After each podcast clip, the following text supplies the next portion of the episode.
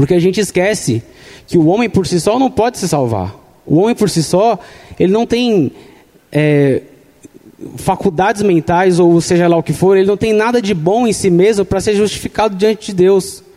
Efésios 2, de 1 a 3 e Romanos 3, de 9 a 12, falam que o homem estava morto, que ele estava sujeito a, a, ao mundo, ele estava. Ele era filho, filho da ira, ele era filho da desobediência. E Jesus nos tirou disso. Jesus ele nos salvou. E o que tem de mais precioso que Deus pode nos dar é a nossa salvação. Não é nada além disso. E o que o salmista está falando aqui é justamente isso. Deus, o que você tem, a sua beleza, o que você tem para mim é o que importa. Eu não preciso de mais nada. Eu não preciso saber de. É, é, as minhas necessidades são até deixadas de lado. Do tanto que eu te quero, do tanto que eu te amo, do tanto que a sua beleza é importante para mim. A gente perdeu a beleza da salvação. A gente não lembra mais porque a gente é salvo. Porque o homem não tem nada de bom em si mesmo. A gente estava falando isso outro dia na escola bíblica dominical. Os meus alunos aqui devem estar já, porque já contei essa história algumas vezes. Mas o homem em si não tem nada de bom. A gente não, não consegue, a gente não tem capacidade de chegar até Deus. A gente não tem é, é, como chegar até Deus, porque a gente em si só Somos pessoas caídas, depravadas. Somos pecadores. Daqui do púlpito, de mim até o mais novo convertido da igreja. Somos todos pecadores. E a gente, em si só, a gente não consegue chegar até Deus. Eu falo assim, ó oh, Deus, eu, tenho isso aqui, hein? Tô, tô com a moral, porque eu faço isso, isso, isso, isso. Deus fala assim, ah, tá bom, mas a gente não tem nada de bom para oferecer para Deus, a não ser a nossa obediência, a não ser um zelo por Ele. E a gente perdeu o prazer na salvação. A gente perdeu muitas vezes o prazer em Deus. A gente perdeu o prazer na beleza de Jesus. E me parece, eu olho para minha geração, na verdade isso veio de uns, uns 100 anos para cá, que a gente está mais focado no, no consumismo e no materialismo do que em Deus. Porque antigamente não era assim. Hoje você você abre o celular já tem mil propagandas. Você tem uma fila de, de, de nego que fica dois dias na, na Apple para poder comprar um celular de 10 mil reais. E, e as pessoas, para adorarem a Deus, não conseguem orar 10 minutos. Porque a gente perdeu isso. O que Jesus tem para nós se tornou obsoleto. É feia essa palavra, né? Obsoleto, é uma coisa desgastada, demodê. Porque a gente sempre quer Jesus e mais alguma coisa. A gente sempre quer Deus e mais alguma coisinha. Enquanto, na verdade, o que a gente tem de mais precioso é Jesus. O que a gente tem de mais precioso é Deus. E eu acho bonito quando Davi coloca dessa forma, porque é uma coisa que ele tem dentro do coração dele. Foi algo que ele viveu com Deus e que ele, ele, ele traz aquilo e fala: do jeito que eu cuidava das minhas ovelhas, assim o Senhor é comigo e, e só Ele me importa. Se eu fosse Davi, eu ia fazer um salmo, em vez da ovelha, ser o cachorro, né? Eu só tenho um cachorro, então é uma coisa mais próxima disso. E esses dias, sexta-feira, ele está meio doente, e aí ele está com aquele cone na cabeça, né? Ele fica bem amuado. E sexta-feira ele foi dormir no meu quarto, ele tomou banho, estava cheiroso, porque ele é meio fedido. Né? Uh, aí ele deitou num puff assim, e aí ele ficou me olhando, ficou me olhando a noite inteira. Eu sentado na cama, estudando, aí ele ficou me olhando, me olhando. Aí eu ficava falando com ele, ele me olhando, aí ele fechando o olho e dormiu. Me olhando. Falei, o que esse cachorro vem em mim? Está dormindo me olhando. Eu, é isso que Jesus espera de nós. A beleza dele. A beleza de Jesus. A sua obra foi completa por nós. O que Jesus fez por nós foi inteiro. O que Jesus fez por nós foi tão valioso, mas tão valioso, que a morte não pôde vencer. O que Jesus fez por nós é tão precioso, mas tão precioso, que se Deus parasse de fazer tudo na nossa vida, de hoje até a eternidade, nós teríamos motivos até a eternidade para adorar e glorificar a Deus. Porque o que Ele tem para nós é a vida eterna, é a salvação. E muitas vezes a gente não, não tem essa vida é, esse olhar voltado para Jesus. A gente sempre parece que é Jesus mais alguma coisa. Falo por mim mesmo, uma época na minha vida, eu queria Jesus mais alguma coisa. Eu queria Jesus mais uma experiência transcendental para eu poder falar para as pessoas, ó, oh, eu vivi isso aqui, hein? Eu passei por isso, aconteceu isso aqui comigo. Pois é, toda vez que a gente quer Jesus mais alguma coisa, é idolatria. Porque a gente não quer Jesus, a gente quer. Jesus está aqui, mas a gente está olhando atrás dele. E aí, ô Jesus, o que, que você tem para mim hoje? E muitas vezes a gente quer, a gente quer isso. E se o Senhor não é o nosso pastor, alguém é. Se Jesus não é o nosso pastor, alguém é. Pode ser o nosso dinheiro, porque é nele que a gente deposita todas as nossas confianças, é nele que a gente deposita toda a nossa energia, é o nosso trabalho que a gente deposita todo que a gente tem. Pode ser a fama, muitas vezes a gente só quer ser reconhecido, pode ser uma rede social. A minha geração, irmãos, está destruída com esse negócio de rede social. Eu, sinceramente, se Jesus não voltar na, nessa geração, a próxima, não sei o que vai acontecer. Minha geração tem uma síndrome que é assim: eu só existo se as pessoas souberem que eu existo. Eu só existo se as pessoas verem que eu existo. O padre Fábio de Mello fala assim: nós trocamos o prazer de viver pelo prazer de sermos vistos vivendo. E é isso, a minha geração não consegue fazer nada sem filmar, tomar um café sem filmar, sem mostrar que está tomando um café. Não consegue fazer uma missão sem mostrar que está fazendo missão. Não consegue fazer nada e às vezes o nosso Deus é esse, é o nosso próprio ego, é o nosso cultivo. Às vezes o nosso Deus é a nossa própria felicidade. A gente corre e busca e vive em busca da nossa felicidade. E quando a gente quer Jesus mais alguma coisa, não é Jesus. Jesus mais milagre idolatria. Jesus mais bênção idolatria. Por mais que ele dê essas coisas, mas o que a gente tem que querer e ansiar é Jesus e mais nada. Jesus é a única coisa que a gente tem de precioso, é a única coisa que nos importa. Os cristãos do começo da Bíblia a, a, até os primórdios, o foco deles era esse. O foco deles era a vida eterna, era estar com Deus, era viver com Deus. E, e, e nada mais eles precisavam. E a gente hoje está querendo sempre alguma coisa a mais. A gente não consegue vir a Deus e adorar Ele por quem Ele é. E eu estou me incluindo nisso. Porque Deus ministrou muito no, no meu coração isso. A gente não consegue mais vir até Deus e falar assim: Jesus, a sua beleza, a sua santidade é o que eu quero. A sua santidade é. Eu quero te obedecer em agradecimento ao que você fez por mim. Às vezes a santidade que a gente tem com Deus é uma moeda de troca. Outro dia eu estava conversando com uma pessoa, ela falando assim: ah, mas, ah, mas eu busco a Deus, eu ando em santidade, eu.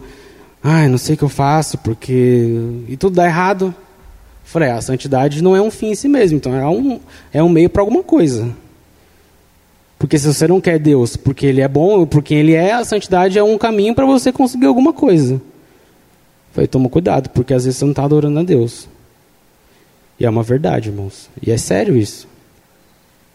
Eu não posso vir aqui e, e, e não falar para vocês a verdade. Eu não posso vir aqui e permitir que a gente seja levado para um caminho longe de Deus. Como Daniel falou do caminho. Se a gente ler a Bíblia, o Novo Testamento inteiro, não dá pretexto para a gente ter uma vida rica, não dá pretexto para a gente ter uma vida, às vezes, até saudável. Porque o próximo ponto que ele fala, ele coloca: é, Você me leva para águas, é, você me faz deitar em pastos verdejantes, me leva para águas tranquilas, restaura minha alma e me guia em caminhos retos por causa do seu nome. Ainda que eu ande pelo vale da sombra da morte, não temerei mal algum, porque a tua vara e o teu cajado me consolam. E aqui o salmista coloca duas situações completamente diferentes. Uma ele está muito bem. Ele está em pastos verdejantes, ele está em águas tranquilas. A outra, ele está no vale da sombra da morte. Ele acha que ele vai morrer. E quem passou por isso e nos ensina muito é o apóstolo Paulo.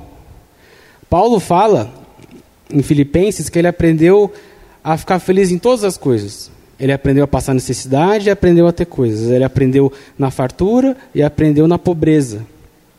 Paulo fala que tudo posso naquele que me fortalece. E ele não está falando que tudo que ele conquistar, que ele declarar, que ele profetizar, ele vai ter. Ele está dizendo, todas as situações que eu passar, eu posso, porque Deus vai me fortalecer, porque Ele vai me ajudar a passar por todas as coisas. Ele vai me dar esse, esse entendimento, essa força para que eu possa ir passar por isso. E Paulo narra em 2 Coríntios 1,8, não precisa abrir, é, ele está escrevendo para os coríntios e ele fala assim: irmãos, eu passei uma situação na qual eu achei que eu ia morrer. Passei uma situação tão tensa, mas tão tensa, que eu achei que ali minha vida já era. Paletó de madeira, vou para o saco, aqui já era, não vai mais. Paulo, a maioria dos estudiosos tem essa conclusão de que ele está falando quando ele estava em Éfeso. A história é a seguinte: Paulo começa a pregar o evangelho para os gentios, e quando ele está em Éfeso, é, muitas pessoas de lá elas se convertem ao cristianismo. Em Éfeso, o, o, uma, uma coisa que mobilizava muito o mercado era a adoração a ídolos.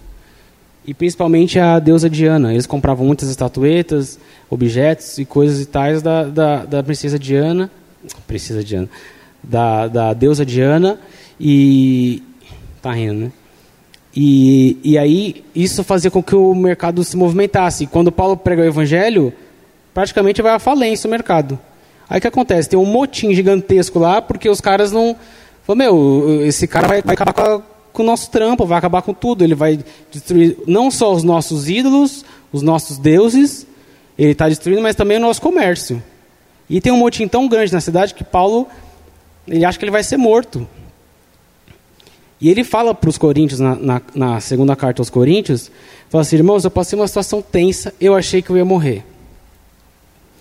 E depois ele fala também, no, versículo, no capítulo 4, ele vai comentando das nossas leves e momentâneas tribulações. E no capítulo 11, ele fala quais são as leves e momentâneas tribulações. Ele fala que ele foi açoitado 195 vezes, ele sofreu três naufrágios, ele passou uma noite inteira em mar aberto, ele foi apedrejado, ele já passou dias nus, sem dormir, passou várias e várias situações. E no capítulo 12, ele fala é, que ele tinha um espinho na carne, que ninguém sabe muito bem o que era. E, e ele fala que ele orou a Deus para que tirasse esse espinho da carne. E Deus falou assim: Paulo, a minha graça te basta. Você não precisa de mais nada. E Paulo aprendeu. Como a gente tem que aprender também. Que a graça de Deus nos basta. O sacrifício de Jesus nos basta. A gente não precisa de mais nada. O Senhor é o nosso pastor e a gente não precisa de mais nada. O Senhor é nosso pastor e isso nos basta. Nada nos faltará. E às vezes Deus tem formas estranhas de agir conosco, porque às vezes Ele vai colocar a gente em muita fartura, em passos verdejantes, mas às vezes Ele vai colocar a gente em situações horríveis, em situações deletérias, em situações na qual a gente vai estar tá desesperado. Isso é uma forma de Deus ensinar a gente a confiar nele, é uma forma de Deus ensinar a gente a colocar nosso coração nele. Porque Ele está muito mais preocupado com a nossa salvação e com a nossa vida eterna e com o nosso caráter sendo transformado do que com muitas vezes com a nossa vida terrena. Irmãos, nem sempre a gente vai ter saúde. Nem sempre a gente vai ter dinheiro. Nem sempre a gente vai ter felicidade. A gente é ser humano. Nem sempre a gente vai conseguir dormir. Eu vou falar, o, eu estava tão nervoso que eu, eu fui dormir 8 horas da manhã, acordei às 9. E eu tomei um tramal de manhã, porque eu estava com dor nas pedras no rim, que eu tenho 12 pedras no rim, tem duas saindo. Ainda cheguei aqui e comprei dois energéticos. Falei, senão eu vou dormir no meio da palavra. Nem sempre a gente vai conseguir dormir, nem sempre a gente vai conseguir ter. Sabe? E, e Deus é o nosso Senhor, independente da situação. E a gente precisa reconhecer isso de Jesus, a beleza de Jesus o valor da santidade, o valor de Deus. As coisas de Deus se, se tornaram pejorativas. Ah, não, porque você é muito santinho. É ruim ser santo? Ah, não, porque você é muito bonzinho. Ué, Jesus não ensina a gente a ser bom? Ah, não, porque você, você, você, você é muito. Ué, irmãos, o que Deus não é bom, então? Ah, não, que cristão. Eu não levo desaforo para casa. Cristão leva. Cristão leva desaforo para casa. Porque se a gente quer seguir os passos de Jesus, fácil não é. Se a gente ama Jesus e se ele é o nosso pastor, você pode ler o Novo Testamento inteiro, vai falar que quem é, quem é convertido e quem vive conforme Jesus quer que a gente viva, não peca. Não, não que a gente não vá pecar, a gente peca todos os dias, mas a gente foge do pecado. A gente não tem uma vida no pecado, a gente se arrepende do pecado. As 95, nas 95 teses de Lutero, a primeira delas era que o arrependimento era um estado constante do homem. E a gente esquece o quão importante é a santidade. O quão importante é isso, porque isso demonstra que a gente ama Deus. Isso demonstra que Ele é o nosso Senhor. Isso demonstra que Ele é o nosso pastor. E às vezes a gente está tão mimado nas nossas coisas que a gente não consegue. E não é fácil mesmo. A gente está tendo na escola bíblica dominical, é, a gente está estudando sobre o fruto do Espírito. E cada semana é um tema. Eu falo para vocês, irmãos, o que Deus me ensinou nesses dias sobre gentileza, sobre bondade, eu virei outra pessoa. A Laís pode falar que no trânsito eu já não sou mais como eu era. Eu, eu tomava uma fechada, eu, de crente eu ia para satanista. Porque eu, eu lendo a Bíblia eu falei, Deus, eu estou errado, velho. Porque a Bíblia nos constrange. A Bíblia não é um livro que a gente lê e aplica só o que a gente quer, não. Ela, ela aplica em nós o que tem que ser aplicado em nós. E a gente tem que se submeter à palavra de Deus. Ela é maior do que as nossas experiências, ela é maior do que a nossa vida. E o que Deus faz é isso. Esses mesmos cristãos do primeiro século, que eram mortos dessa forma, quando os bárbaros tomaram o Império Romano, é, eles invadiram as casas, eles tomaram as pessoas, eles levaram as pessoas cativas para si. E no meio dessas pessoas, é, haviam muitas mulheres, porque ele, eles tomavam as mulheres e sequestravam elas, né, para serem deles. E em meio a tudo isso, existiam muitas mulheres cristãs. E essas mulheres eram constantemente estupradas, violentadas, maltratadas. E o que converteu esses bárbaros ao cristianismo foi o bom testemunho dessas mulheres. Porque, mesmo sendo estupradas, mesmo sendo maltratadas, mesmo sendo filipendiadas, elas amavam o seu senhor, serviam, respeitavam a, a senhora, do, é, esposa do, do senhor. E esse amor misterioso para os bárbaros falou assim: Meu, o que, que essa mulher tem? Eu só arregaço ela e. E ela tá. Eu não muda. Porque assim como Paulo, elas sabiam: o Senhor é meu pastor. E a circunstância não vai definir o meu amor por ele. Ou vai, né, no caso. Vai mostrar que a gente ama ele independente das circunstâncias.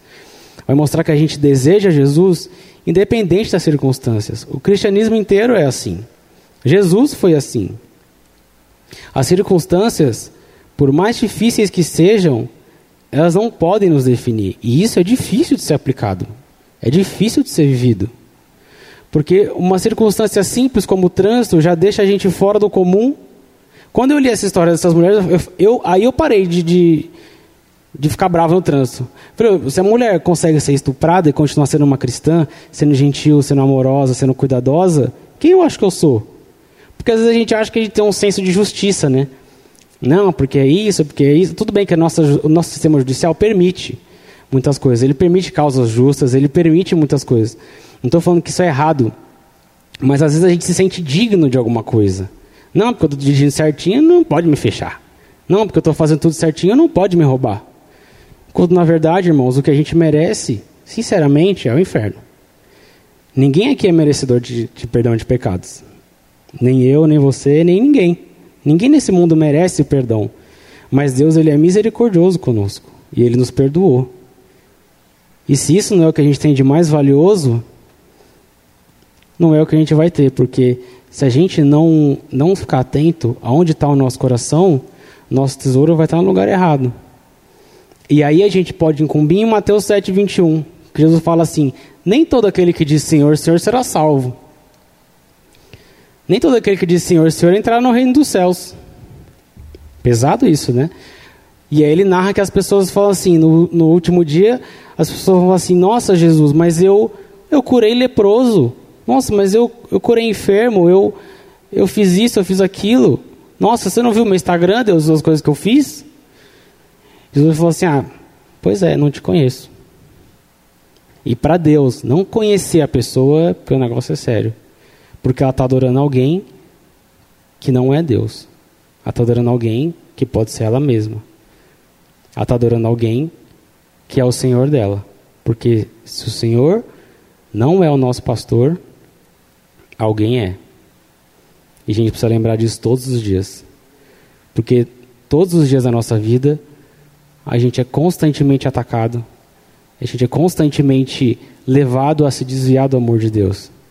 Você acorda pela manhã, você abre o, o Walls, já tem um monte de coisa, já tem fotos, já tem não sei o que lá. O, mundo está tão caído e tão corrompido que parece que aquela história da carne e do espírito que você tem que alimentar o espírito e é como se fossem dois cachorros, né? Você alimenta o cachorro do espírito, ele vai ficar forte e vai vencer sobre a carne. Pois é, mas parece que o, que o cachorro da carne não morre de fome não, porque o bicho está sempre forte. E Paulo fala isso, o bem que eu quero fazer eu não consigo fazer. Que a nossa carne é assim, a nossa carne procura algo para ser adorado.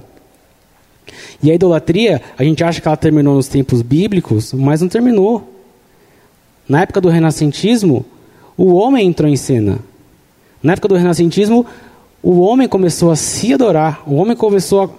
Peraí, mas a gente saiu do teocentrismo, da teonomia, e entrou no antropocentrismo, na autonomia. Autonomia, auto significa eu. Nomia significa lei, mandamento, ordem. Meu corpo, minhas regras. Autonomia significa isso, eu faço minhas regras. Ah, Deus sei lá, Deus está aí, mas eu faço o que eu quero. Estou afim de fazer o que eu quero. E a gente parou de obedecer a Deus. E tem uma música do Jimmy Needham que ele fala uma coisa muito interessante. Ele começa a narrar o Gênesis, ele narra a queda, e ele fala do pecado, e ele fala que como se o homem chegasse, saísse do jardim e olhasse e falasse: Cadê o diabo? Não está aqui, eu não estou vendo ele. E ele fala que como um vírus, o pecado entrou dentro de nós e ele é sutil. O pecado ele é sutil. A nossa autoidolatria é sutil. E se a gente não for nos detalhes, se a gente não olhar para os detalhes, a gente pode cair em Mateus 7, 21. A gente pode não conhecer a Deus verdadeiramente quem Ele é. Porque se a nossa alegria está em qualquer outra coisa que não é Deus, nós não estamos adorando a Deus. Se a nossa alegria está em algo que não é o Senhor Jesus, Obviamente ela não está no Senhor Jesus. E geralmente essas coisas são os nossos egos e os nossos pecados disfarçados do que a gente quer. Irmãos, é difícil isso. Eu sei que não é uma palavra fácil, é uma palavra dura, mas é verdade. A Bíblia nos constrange, a Bíblia nos fala o caminho que a gente deve seguir, e às vezes não é fácil. Jesus fala que a porta é estreita, que poucos entrarão no reino do céu. O evangelho hoje está tão deturpado, está tão misturado, que a gente não, não, não tem mais a pureza do evangelho. A gente não olha para o pastor e fala assim, mano, esse é o meu pastor, esse cara, eu não, eu não preciso nem. Não preciso nem comer, nem dormir, nem fazer nada. Logo, a gente precisa, né? Estou fazendo uma analogia, mas eu, eu só preciso dele. Eu só quero a beleza dele. Eu só quero a presença dele. Eu lembro quando eu era criança, quando meu pai chegava de viagem, é, e ele sempre trazia presente, né? E criança adora um presentinho, adora um carrinho, um brinquedo. E aí minha mãe, quando ele entrava em casa, minha mãe chamava os três e falava assim: olha, não é para vocês perguntarem de presente para seu pai. É para vocês curtirem o seu pai, ficarem com ele. Não pergunta de presente. E assim tem que ser conosco também, irmãos, com Jesus. Porque às vezes a gente, a gente quer mais a bênção do que o abençoador.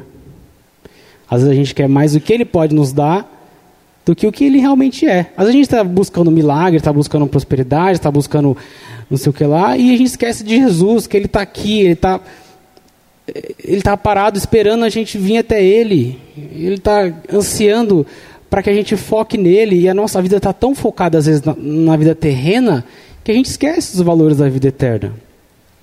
Está tão focado na autonomia que a gente esquece a teonomia que Deus é quem nos fala o caminho que a gente deve andar, que Deus nos mostra por onde a gente deve seguir. A gente às vezes está tão ocupado com os nossos afazeres, com o nosso dia a dia, que a gente esquece que o Senhor é nosso pastor. Isso de forma alguma é um chamado à pobreza voluntária. Não estou falando aqui para a gente, todo mundo rasgar a camisa e pegar um papelão, escrever Jesus está voltando e sentar na sarjeta e ver morador de rua. Não é isso, mas eu estou falando para a gente glorificar Deus em tudo que a gente fizer. E a gente ser grato pelo que ele já fez por nós. Porque eu, uma época, só pedia. E meu pedido, para mim ainda, ele era espiritual, ele era excelso, ele era, Deus, eu não estou pedindo dinheiro, carro, riqueza, eu estou pedindo, eu queria ver Jesus. Ah, estou querendo te ver, eu só quero te ver. Eu nunca vi. E, por causa disso, eu me desviei dos caminhos de Deus. Porque eu não estava adorando a Deus, eu estava adorando o meu próprio desejo. E se Deus é soberano, às vezes ele dá, às vezes ele não dá. Às vezes ele quer, às vezes ele não quer. Romanos 8 fala que eu vou ter misericórdia de quem eu quiser e eu vou ter justiça, eu vou agir com justiça com quem eu quiser. De forma alguma significa que Deus é injusto, porque a gente merece. A gente merece o, o, o, julgamento. A gente merece, irmãos. Porque o pecado, ele não, não deu uma raladinha no joelho do homem. O pecado não deu uma. Ai, tropiquei, zoei. Não, o pecado matou o homem. Nós estamos. Nós não somos aprovados. Não éramos aprovados diante de Deus. O pecado deturpou o homem. Ele matou, o homem estava morto. E se não fosse Jesus, a gente não teria salvação. Porque às vezes a gente acha que a gente é justo, a gente acha que a gente tem créditos com Deus. A gente acha que a gente tem algo de bom na gente. Não tem. O pecado, o, o homem que está morto, ele não pensa, ele não respira, ele não dá opinião, ele não fala, ele está morto. Morreu. Você pode chegar do lado do ouvido do morto e falar, sussurrar no ouvido dele. E aí? Já chegou? E aí, como é que está aí? Está morto. Não sabe, não fala, não pensa, não ouve. Assim éramos nós. Até Jesus nos trazer para Ele até Jesus nos colocar diante dele. E às vezes a gente não quer Jesus, a gente não quer o que ele é, a gente quer o que ele faz. A gente canta uma música aqui às vezes que fala: Muitos querem, sua, muitos querem suas mãos, mas nós só queremos os seus pés. É isso que a gente tem que fazer. É isso que a gente tem que viver. A gente não pode querer o que Deus pode dar. Por mais. É, por menos assim, por mais bíblico que isso possa ser. Porque às vezes o milagre é bíblico, a bênção é bíblica. Mas se a gente quer isso, a gente não quer Deus. A gente quer isso, isso é idolatria, irmãos. Porque isso é o nosso desejo disfarçado de Deus. Deus é um. Deus é algo que vai ajudar a gente a cumprir nossos objetivos. Deus é algo que vai. É um caminho aí para a gente chegar nas nossas metas. Ô Pri, você colocou aquela frase lá que eu te mandei? Agostinho falava, falava uma frase era exatamente essa. Não permitas, ó Deus, que os meus sonhos sejam contrários à sua vontade. Se, ele um dia, se eles um dia colidirem com ela, destrua-os, ó Deus, para a glória do Senhor e a felicidade desse teu servo. Ele está falando assim, Deus, se algum dia eu tiver algo que não é da sua vontade, destrói. Que oração, hein? Tem que ter coragem para falar um negócio desse. Destrói, destrói a minha vontade. Não quero para a glória do Senhor e para a minha alegria, porque ele sabia que a alegria dele, verdadeira, só ia estar em Deus, não ia estar nos próprios objetivos. Faze com que eu não ouse sonhar nem pensar o que tu proíbes, mas dá-me um coração pronto a amar a tua vontade, mesmo quando essa vontade do Senhor pareça pôr em prejuízo a minha vida. Isso é uma grande verdade. Porque às vezes a gente está tão na contramão do mundo que parece que tudo que a gente faz a gente é mais sofre. Você fala, irmão, se Deus fosse demonstrar o amor dele por nós, pelas coisas que ele nos dá, ele odiou o apóstolo Paulo. Ele odiou Paulo, porque Paulo, mais ele pregava, mais ele era perseguido. Quanto mais ele sofria, mais ele sofria. E não só ele, como todos os apóstolos foram mortos. Paulo foi decapitado, Pedro foi crucificado de ponta cabeça. E os outros, todos foram mortos. Os reformadores todos da igreja foram perseguidos, foram expulsos das igrejas. Martim Lutero morreu com pedra no rim. Ele tinha todas as doenças que você imaginar, de, de, de diarreia, gonorreia, todas as ideias que você imagina ele tinha. E era um servo de Deus. Sabe por quê? Esses caras estavam focados na eternidade. Os olhos deles estavam em Jesus. Os olhos dele estavam na beleza de Jesus, não estavam em si mesmo, não estavam no que eles poderiam alcançar ou atingir. Essa é a beleza do Evangelho. É isso que a gente tem que resgatar em nós. Essa tem que ser a nossa oração todos os dias. E ele fala: Uma vez que vale mais morrer para satisfazer-te do que viver para desobedecer-te. É pesado uma oração dessa, né? É melhor, Deus, eu morrer para te satisfazer, como um agradecimento ao que você fez por mim, ao que você fez por nós, do que eu morrer para te desobedecer, do que eu morrer para falar, ó, tá legal aí, mas eu prefiro fazer assim e tal. E a gente tem o péssimo hábito, irmãos, de julgar tudo que a gente não consegue fazer de religiosidade. Ah, porque crente tem que ser bonzinho. Ah, mas isso aí é religiosidade. Isso aí não tem problema. Daí dá um jeitinho. Jesus não era brasileiro, não. Deus não tinha jeitinho. Jesus era preto no branco. Paulo era preto no branco. Pedro também. E a gente quer dar um jeitinho com Deus. E Deus é para ser levado a sério, irmãos. A gente tem que ter temor, a gente tem que ter tem que olhar para Jesus e reconhecer quem ele é e se sujeitar ao senhorio de Deus. Ele é o nosso Senhor. Paulo fala que ele é escravo de Cristo. Porque ou a gente é escravo do pecado, ou a gente é escravo de Cristo. E Deus é um bom Senhor. E Ele é o nosso Senhor. E nós não precisamos de mais nada. Devemos estar sujeitos à vontade dEle. Para a gente encerrar, o salmista fala aqui no, no final: Preparas uma mesa para mim na presença dos meus inimigos. Unge minha cabeça com óleo e meu cálice faz transbordar. Certamente que a tua bondade e graça me seguirão todos os dias da minha vida. Viverei na casa do Senhor por todos os dias, enquanto eu viver. Aqui a figura muda.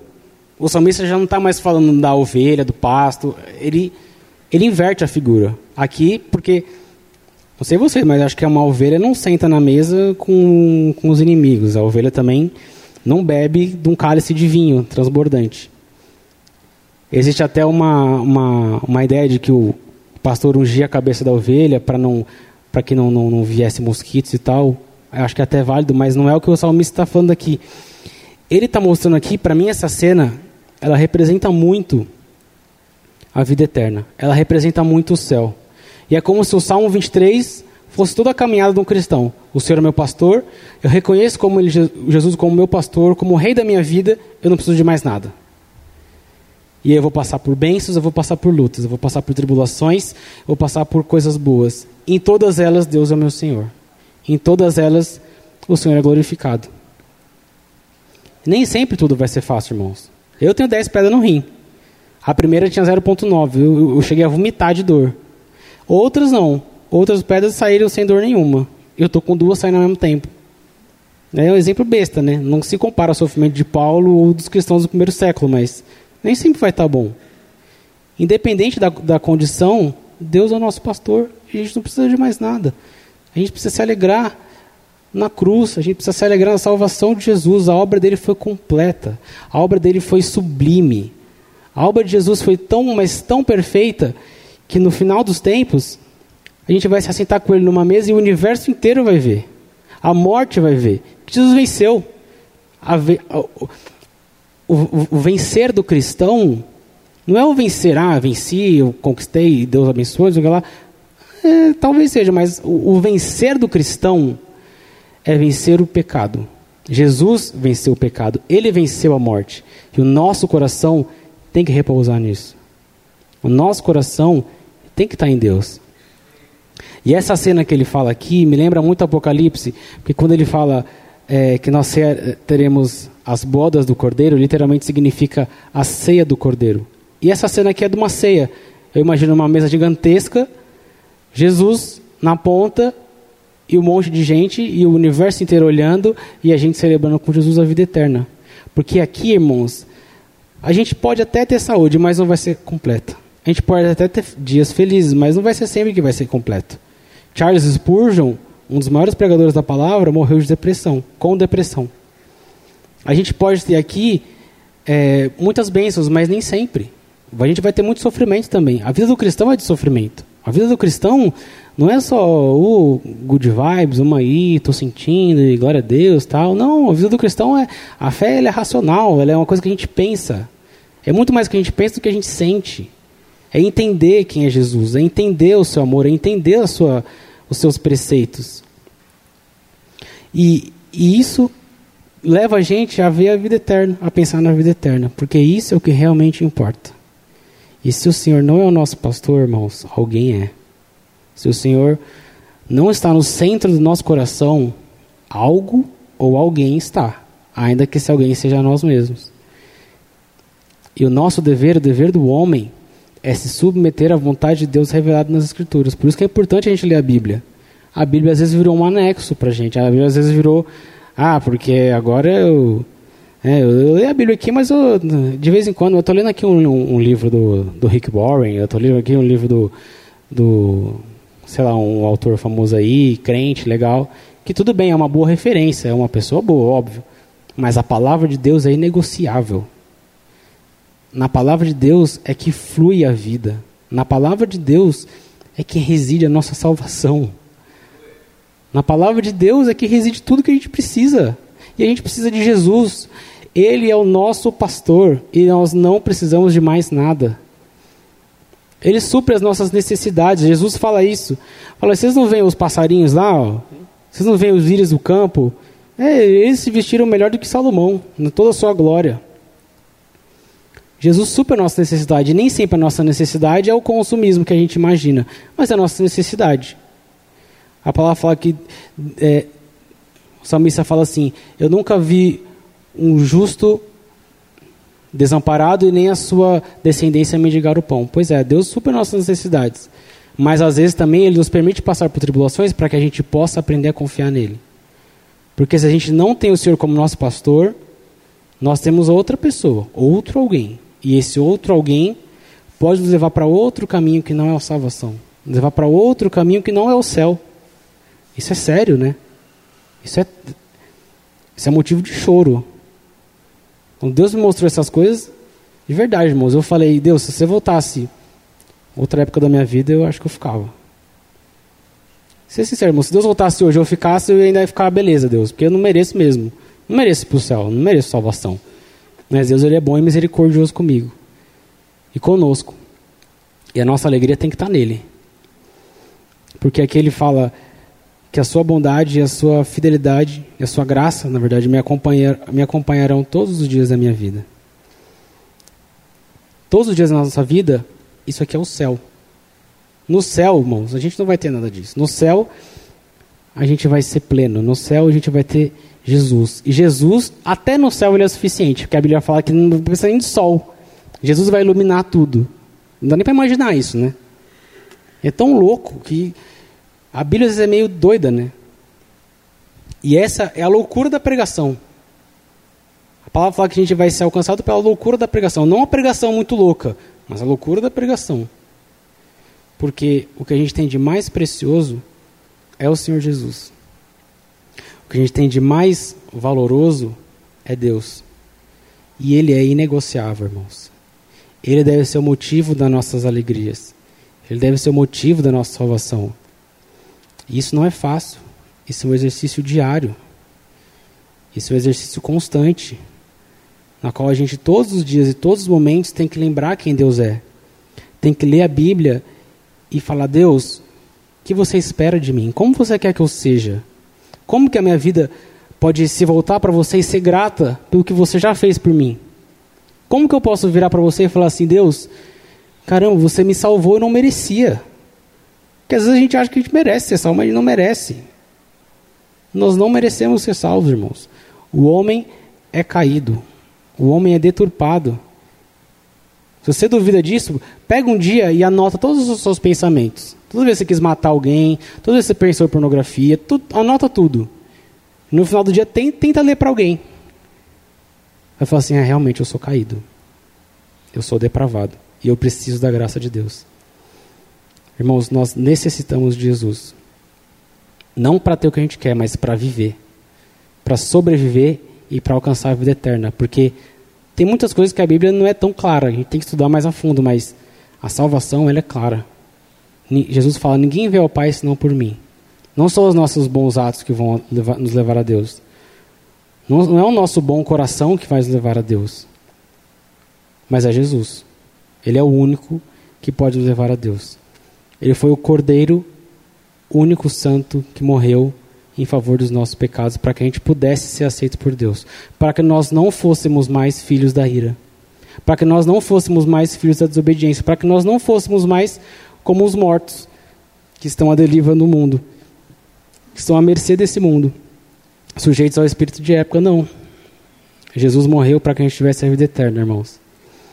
A gente precisa valorizar isso. A gente precisa olhar para Deus e valorizar o que Ele fez. Valorizar o sacrifício de Jesus.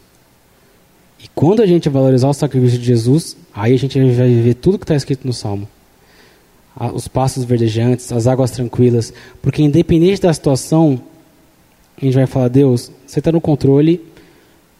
E o que eu tenho já já está bom, já estou já tô bem, já estou grato.